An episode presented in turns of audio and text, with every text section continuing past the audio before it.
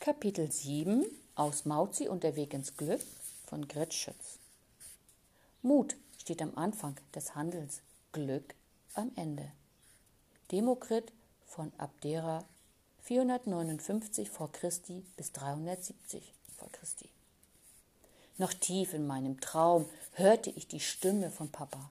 Ich freute mich sehr, dass er wieder da war. Und wer war da noch? Paul und Clara waren ebenfalls zurück.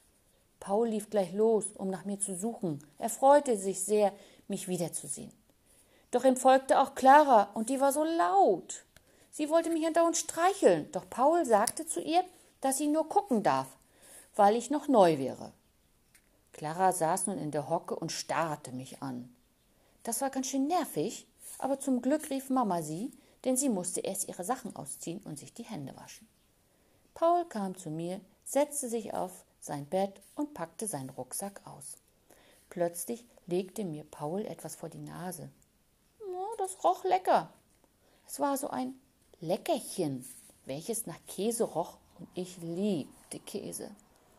Ich beugte mich nach vorne und zack war es weg. Mm, das war so lecker. Paul legte noch ein Stück hin, aber diesmal musste ich mich weiter nähern. Ich merkte, wie mir schon das Wasser im Mund zusammenlief, und so traute ich mich das erste Mal näher an Paul heran. Zack, fraß ich auch dieses Leckerchen auf. Ich war so stolz auf mich, denn ich wurde immer mutiger und spürte, dass es gut tat. Paul war so ruhig und gab mir die Kraft, noch mutiger zu werden.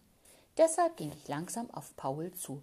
Feinpuschel, komm her, sagte er, und dann rief Papa, ach Paul, Puschel heißt jetzt Mauzi, weil er nur am Mauzen war, als ihr nicht da wart. Paul guckte mich an und meinte zu mir, ist ja auch egal, dann heißt du eben Mauzi. Jetzt stand ich genau neben Paul und er legte ein neues Leckerchen auf sein Bett. Ich wollte es unbedingt haben, deshalb sprang ich hoch, fraß das Leckerchen und hüpfte direkt wieder hinunter. Paul und ich spielten eine ganze Weile so zusammen, bis Mama rief, dass das Mittagessen fertig sei. Nach dem Essen ging Papa schlafen und nahm Clara mit, die sofort in ihr Kinderbett sprang. Somit wurde es ziemlich ruhig und ich war mit Mama in der Küche allein. Mama räumte die Küche auf und ich schlich zu ihr, denn auch Mama wollte ich besser kennenlernen. Als Mama fertig war, rief sie Paul und fragte ihn: Sag mal, Paul, was hattet ihr eigentlich in der Schule, als du bei Omi und Opi warst? Komm mal mit ins Wohnzimmer und wir schauen uns es gemeinsam an.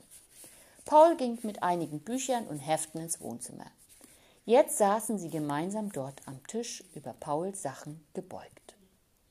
Plötzlich sah ich, dass einer von meiner neuen Familie vergessen hatte, diesen blauen Kasten zuzumachen, der im Flur stand. Das war meine Chance, und ich schaute hinein, indem ich mich reinquetschte und alles beschnupperte. Irgendwie roch es merkwürdig hier drin. War ja auch klar, denn hier befanden sich die Schuhe, die Papa, Mama, Paul und Clara immer anhatten. Doch heute standen bloß die Schuhe von Mama hier, und so blieb genug Platz für mich. Nebenbei lauschte ich den Worten von Paul und Mama im Wohnzimmer. Drrr, drrr, drrr. Oh, Papas Wecker klingelte. Mama ging leise ins Zimmer, um Clara zu wecken, denn wenn sie das nicht tat, schliefen die beiden ewig weiter. Hey, meine kleine Maus, aufstehen! Nach einer Weile stand Clara auf und ging in das Bett von Mama, die in einem ernsten, aber lustigen Ton sagte, Ihr wollt mich wohl ärgern, was? Clara lachte und Mama zog sie an. Paul war inzwischen in der Küche und begann, den Kaffeetisch zu decken. Alle gingen an mir vorbei, aber keiner sah mich. Ach, da hatte ich wohl den perfekten Platz gefunden, um mich zu verstecken, aber trotzdem bei meiner neuen Familie zu sein. Es verging einige Zeit und plötzlich kamen Paul und Clara in den Flur, wo ich in meinem sicheren Versteck lag. Paul zog seine Schuhe an und half Clara, ihre Schuhe anzuziehen. Dabei sah er mich in den blauen Kasten.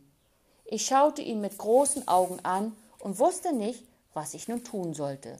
Paul rief Mama, Papa und Clara, saß nur da und guckte. Mama und Papa lachten und dann lachten alle. Ganz verwirrt wusste ich nicht, ob die mich auslachten oder einfach nur lustig fanden. Mama sagte zu mir, dass ich doch dort drin bleiben und sie einfach ihre anderen Schuhe anziehen könnte. Nun verabschiedeten sich alle von mir und meinten, dass sie gleich wiederkämen. Das kannte ich gar nicht, dass sich jemand von mir verabschiedete und dann so liebevoll. Ich war nun wieder allein, schlich in die Küche und dachte ab dort nicht wieder etwas zum Abwaschen sei. Volltreffer! Sie stellten das schmutzige Geschirr offenbar nur in das graue Teil. Ich kletterte dort hinein und leckte in aller Seelenruhe an den Tellern. Als ich fertig war und rückwärts gehen wollte, schlug ich mit dem Kopf an etwas. Aua! Ach, was war das denn eben? Es war dieses Ding, aus dem die Menschen immer mir, Trink, mir mein Trinken rausholten. Das tat plötzlich ganz schön weh. Dabei bemerkte ich, dass mein Nacken nass war. Tja, nun blieb mir nichts anderes übrig, als mich erstmal zu putzen, denn das war mächtig unangenehm im Genick. Ich sprang dazu aufs Sofa und ah, plumps. Ich rutschte auf diesen bunten Zetteln aus, in denen Papa neulich geblättert hatte. Wie nannte er sie nochmal? Kurz musste ich überlegen. Denn was ich alles lerne, lernte in den letzten Tagen, war ja wohl der Wahnsinn. Ach ja, Zeitungen waren das. Hm. Ich lief eine Weile auf ihn umher und rückte sie mir so zurecht, dass ich einen perfekten Schlafplatz hatte. Bald hörte ich im Halbschlaf, wie die Tür aufging. Ich vernahm Stimmen, die mich wohl aufgeweckt hatten. Das allererste Mal blieb ich entspannt liegen. Meine neue Familie zog sich aus und nach dem Händewaschen kamen sie zu mir.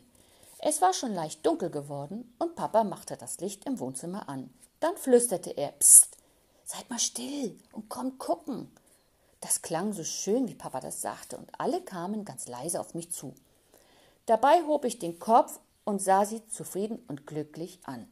Man sah das Funkeln in den Augen meiner neuen Menschenfamilie, und ich begann nun auch das erste Mal zu schnurren, so wie Schnurri das immer getan hat, aber dem ich mir viel abschaute womit man die Zweibeiner beeindrucken konnte. Nachdem alle mich bewundert hatten, stand ich auf und legte mich auf den Teppich. Paul hockte sich ganz dicht neben mich. Ich stupste ihn mit meinem Kopf an. Er war schon mein bester Freund. Mama freute sich sehr darüber, so dass sie Tränen in den Augen hatte, und Papa nahm sie in den Arm. Ich liebte sie so sehr, sie waren meine erste richtige Familie.